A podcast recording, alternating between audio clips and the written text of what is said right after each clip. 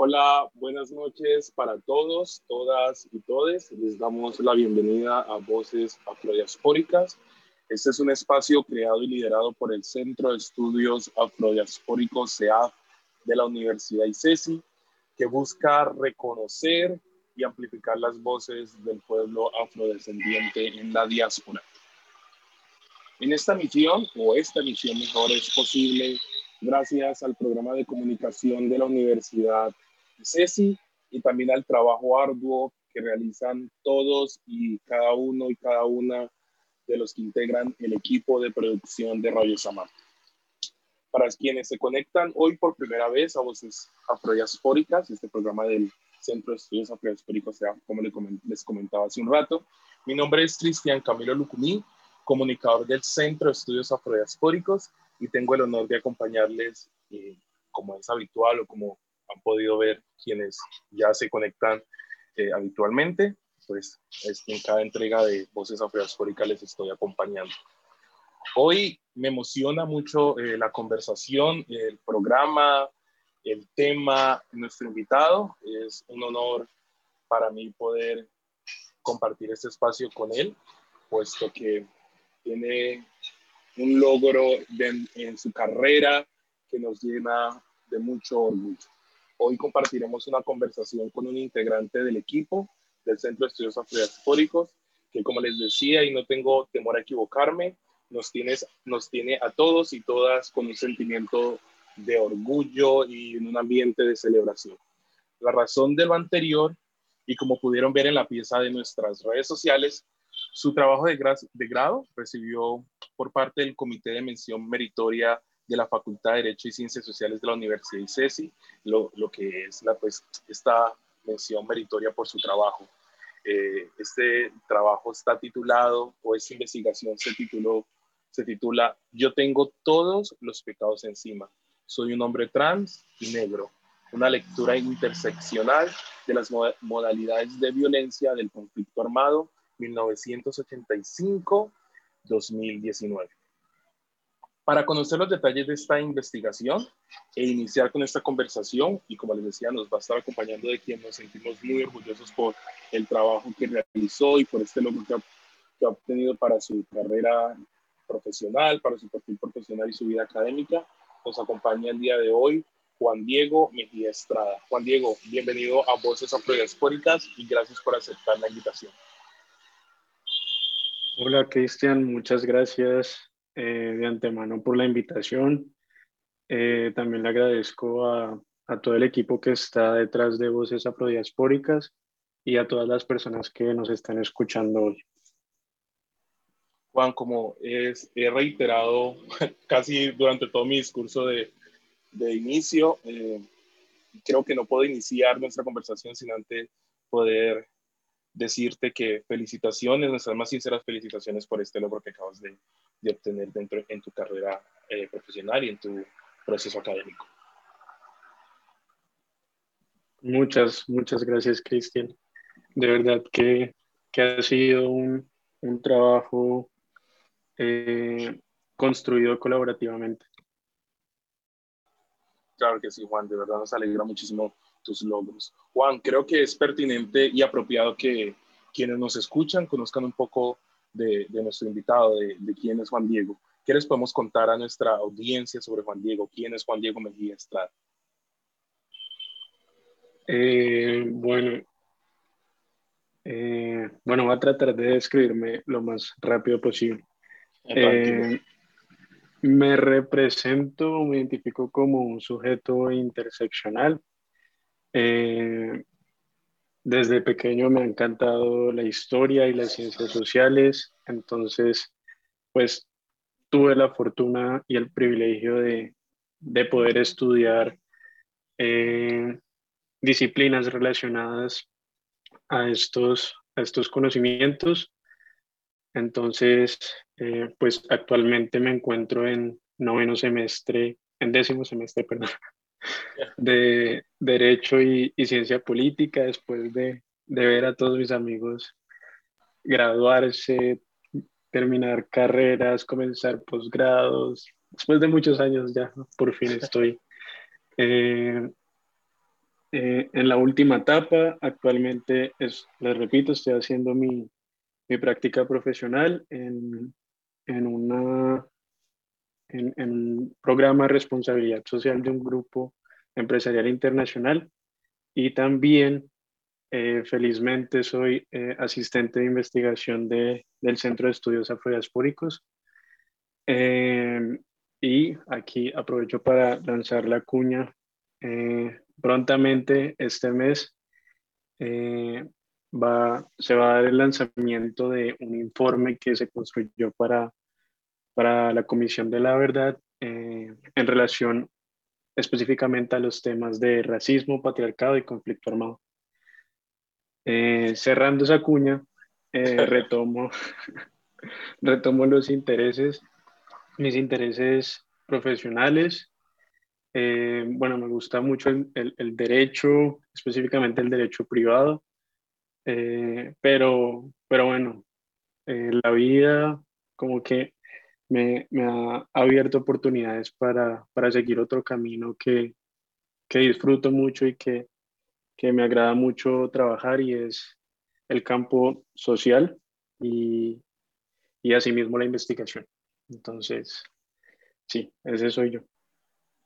Perfecto, Juan, muy completo. Creo que compartimos ese sentimiento de, de, que, en algún momento pensamos que íbamos a estar en, en, en, otros lugares, en otros espacios, pero que la vida, la academia y, y, digamos todo lo que conspira en el universo, Dios, nos ha, nos ha traído hasta aquí, hasta estos campos sociales y al estudio de, digamos, de estas ciencias sociales.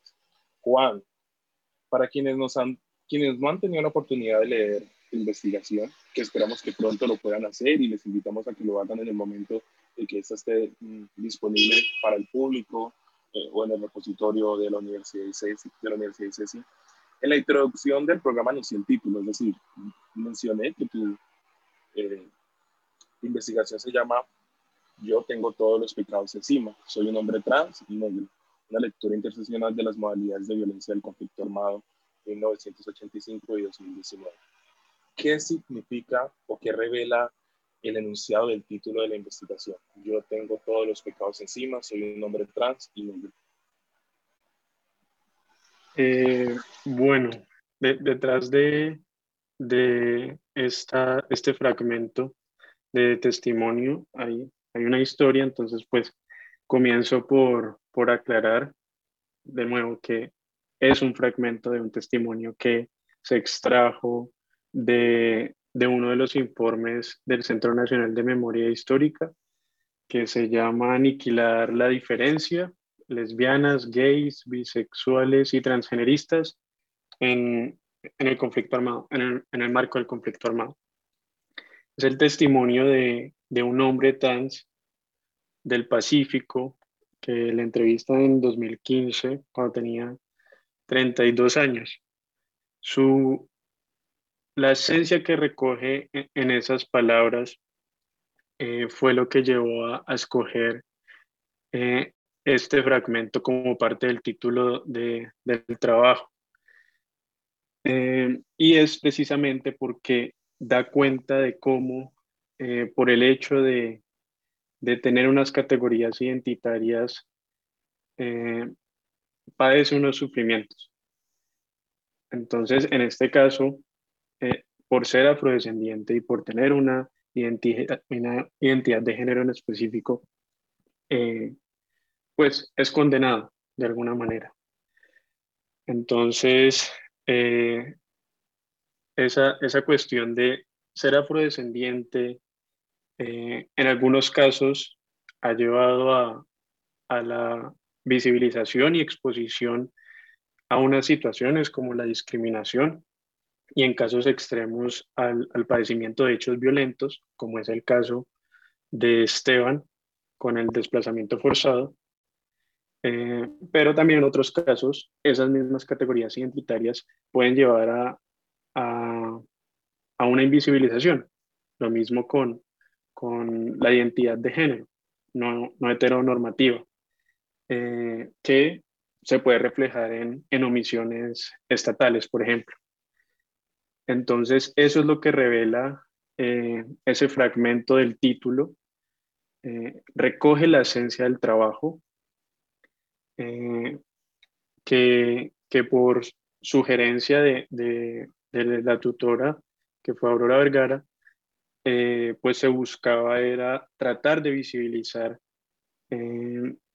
los, digamos que el objetivo principal de, del trabajo de grado, que era visibilizar, esa realidad de muchas de las víctimas y sobrevivientes del conflicto armado colombiano, que, que en razón de eh, esa intersección entre varias categorías identitarias, puede ser la pertenencia étnico-racial, el sexo, la identidad de género, la orientación sexual, la edad, la situación de discapacidad, entre otras, pues los llevan a, a exponerse a ciertos hechos violentos. Juan, eh, después de escuchar como esta pequeña sinopsis, si podemos llamarlo así, introducción, me corregirás más adelante, y claramente después de leer la investigación se encuentra uno con, con unos conceptos o unas palabras claves, ¿no? Como lo que mencionas ahora, conflicto armado, interseccionalidad, mm, racismo, eh, eh, hetero, mm, la heteronormatividad, eh, mi pregunta es, ¿cómo eh, llega Juan Diego Mejía a esta investigación? Es decir, ¿qué te motivó a, plantearse esta investigación? ¿Qué referentes, situaciones interrogantes te llevaron a emprender esta investigación? Bueno, eh, yo años atrás me interesé en el estudio de la discriminación. Eh, fue mi primer trabajo de investigación en la universidad en el 2015 y creo que la decisión que toma un investigador o una investigadora, pues está atravesada muchas veces por lo que experimenta en la vida. Y, y, pues ese fue el caso. Me acerqué inicialmente investigando la discriminación que, queriendo investigar la discriminación que padecían muchos y muchas de las estudiantes de la universidad y Ceci, específicamente del estudiantado becado. Y, y, me di cuenta que, que ese es solo un fragmento de, de, un panorama aún más amplio. La discriminación solo, solo explica eh, parte de, de, la desigualdad eh, que, que, enfrentan muchas eh, poblaciones y personas en su, en su vida diaria. Entonces ya al momento de, determinar el tema para mi trabajo de grado, eh, comencé a hacerlo, eh, el estudio y la investigación específicamente sobre racismo y conflicto armado. Eh, debo decir que, que la metodología y la fuente principal fueron los informes del Centro Nacional de Memoria Histórica, de tal manera que los testimonios que se analizaron fueron los que se extrajeron de ahí. Pero en el estudio de estos, de estos testimonios, eh, comencé a encontrar que, que era muy difícil analizar esos impactos eh, diferenciados en, en, las, voces de los, en las voces de las víctimas, solo tratando de escudriñar e identificar eh, esos elementos del racismo porque pues la realidad es, es, mucho más compleja y por más de que un investigador o una investigadora quiera enfocarse en estudiar algo, ustedes muchos sabrán y muchas sabrán que, que uno se encuentra con algo distinto y eso fue lo que me pasó en el proceso de investigación. Comencé a encontrar que, que las experiencias de victimización eh, de las víctimas y sobrevivientes del conflicto armado eh, estaban marcadas no solo, no solo por, por su pertenencia étnico-racial, sino también por otras categorías identitarias eh, pues, a las que ya me referí. Entonces, de esa manera, llegué a adoptar una perspectiva interseccional. Pero de nuevo, repito, esto fue un proceso y no solo individual, sino que eh, es un trabajo colaborativo, porque tenemos un equipo de tesistas eh, que nos ayudamos entre todos y todas. Entiendo, Juan, y, y, te felicito, digamos, por, por esa, esa, ese gran trabajo que sé que en el momento en que muchos y muchas lo, lo puedan leer, pues van a, van a encontrar, digamos, como material o, o, un trabajo muy rico para, para en algún momento tenerlo como referente para otras investigaciones. Juan, siguiendo como en el, en el desglose un poco de, del título de la investigación, me gustaría preguntarte cómo es pensarse una lectura interseccional de las modalidades de violencia eh, del, conflicto del, del, conflicto, del, conflicto armado. Perdón. ¿Qué, ¿Qué, es esto de las modalidades de violencia? ¿Cómo podemos entenderlo? Eh, bueno, las modalidades de violencia hacen referencia a los distintos tipos o hechos violentos que, que lamentablemente se desarrollan en el marco de la guerra. Entonces, eh, por ejemplo, solo por nombrar algunas, el desplazamiento forzado, los distintos tipos de violencia sexual, el secuestro, las masacres, entre otras, entre todas las que conocemos. Eh, pero pensarse una lectura interseccional de estas modalidades de violencia en el conflicto armado es, o sea, pasa necesariamente por, por un ejercicio de, de, cuestionar y de cuestionar es, ese ojo científico blanco de las disciplinas que, que pues hasta hace algunos años eh, los investigadores eran mayoritariamente hombres. Es también pasar por un ejercicio de, de evidenciar y de querer contar relatos que han querido esconderse detrás de justificaciones políticas o en algunos casos incluso negarlos. Eh, entonces, digamos que para complementar ahí un poco, me gustaría traer a colación una idea del profesor Santiago Arboleda cuando dice que, que es hacerle frente a, a, ese silenciamiento por parte del Estado, de la comunidad política, de los medios de comunicación, de algunos sectores de la academia eh, y específicamente pues de aquellos que, que, en el estudio del conflicto armado lo que hacen es adoptar un, un, método o, una metodología reduccionista que, que pues no, digamos, encuentra en, en, en, sus resultados, encuentra unas, unas realidades que son distintas a las que pues leemos a diario eh, y escuchamos a diario en las noticias. Perfecto, Juan. Juan, siguiendo como explorando o haciendo énfasis en esto de la interseccionalidad, que creo que es mm, una apuesta eh, muy importante en el estudio, eh, en los estudios sociales, a mí me, me, personalmente cuando leía tu trabajo me llamó un poco la, la atención y quisiera si puedes seguir ampliando en este en esta digamos como en esta en este en, esta, en esta teoría eh, como el papel de las de que desempeñan las categorías identitarias del conflicto armado es decir en el capítulo 2 es decir textualmente eh, unidad de análisis apuesta metodológica el capítulo recoge cinco conceptualizaciones necesarias para comprender el uso y el aporte de la perspectiva interseccional del conflicto armado. Eh, ¿Qué papel desempeñan estas categorías identitarias? ¿Podrías, eh, no sé, visualizarnos, expresarnos como eh, alguno de esos testimonios o de, de, alguno de los resultados de la investigación que dan cuenta de ese papel que es, que, que es muy marcado en, eh, del papel de la interseccionalidad que está muy marcado pues, en, el conflicto armado. Eh, claro, mm, las, esas categorías identitarias a las que ya me he referido, pero que anuncio nuevamente eh, de forma rápida, edad, género, orientación sexual, clase, pertenencia étnica, situación de discapacidad, de alguna manera, digamos, median en la manera en cómo se experimenta la guerra. Y no solo la guerra, cómo se experimenta la realidad a diario. Pero digamos que en esa realidad pues también hace parte la guerra.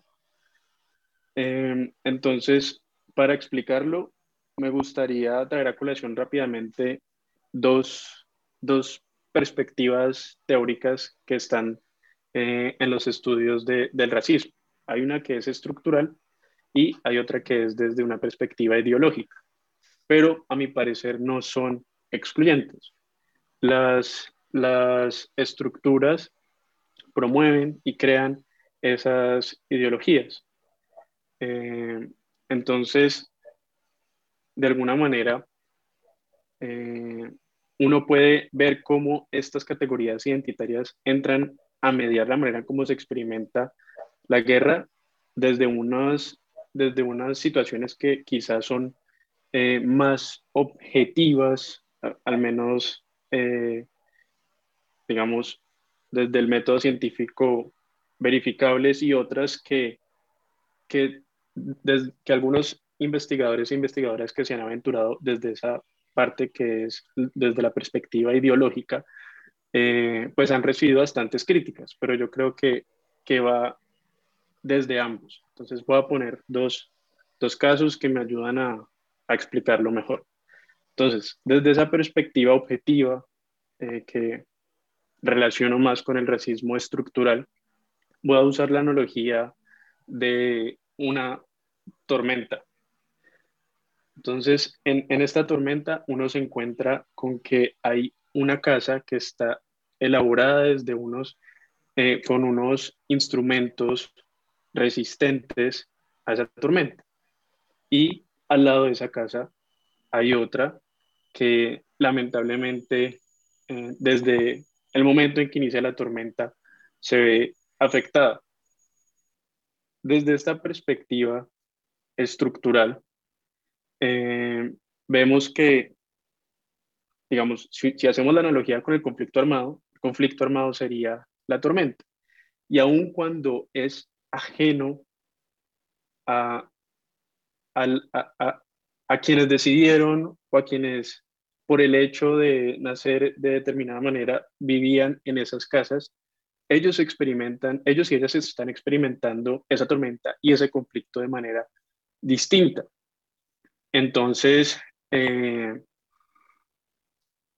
por poner un ejemplo, las necesidades básicas insatisfechas, que, que se relacionan más con el racismo estructural y que, eh, bueno, también inciden en la manera en cómo se ven afectadas por el abandono estatal y consecuentemente por la guerra.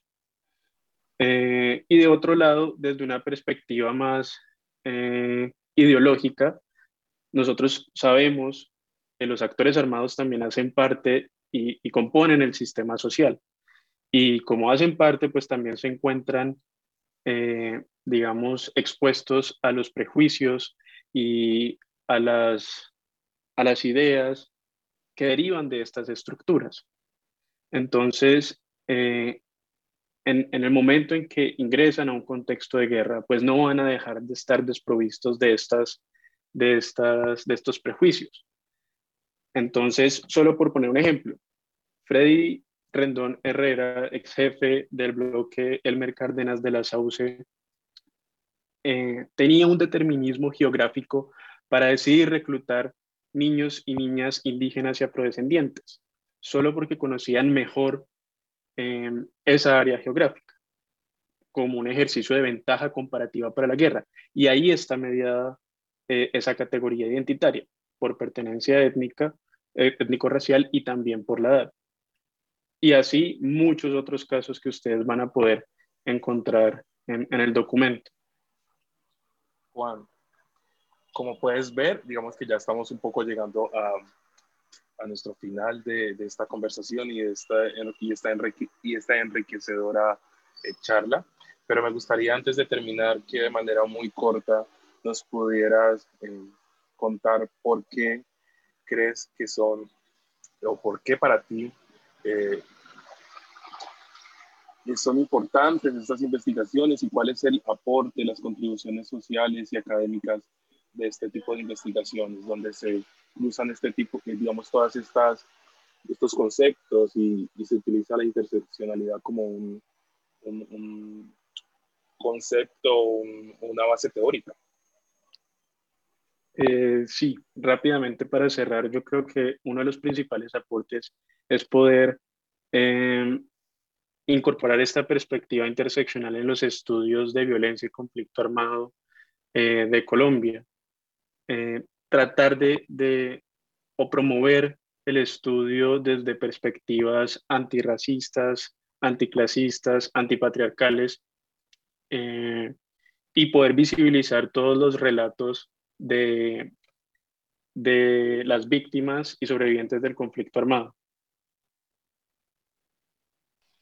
Perfecto, Juan. Muchísimas gracias por habernos acompañado el día de hoy. De nuevamente, nuevamente te felicitamos por eh, esta mención meritoria a tu trabajo de, de, grado. Esperamos en un futuro seguir encontrando tus aportes académicos, teóricos y sociales en, el mundo. Eh, nuevamente felicitaciones y esperamos que este sea el inicio de, de muchos, muchos, muchos logros para ti. Muchas gracias, Cristian. Para y a todas las personas que nos escuchan. Igual, Juan, qué pena la interrupción ahí.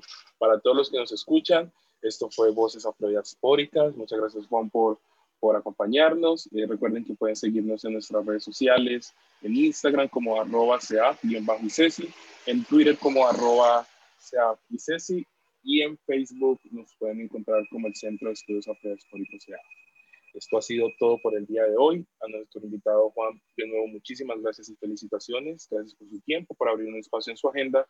Y nos vemos en una próxima ocasión, en un próximo programa de voces afro diaspóricas. Chao para todos. Feliz noche. Chao, Juan.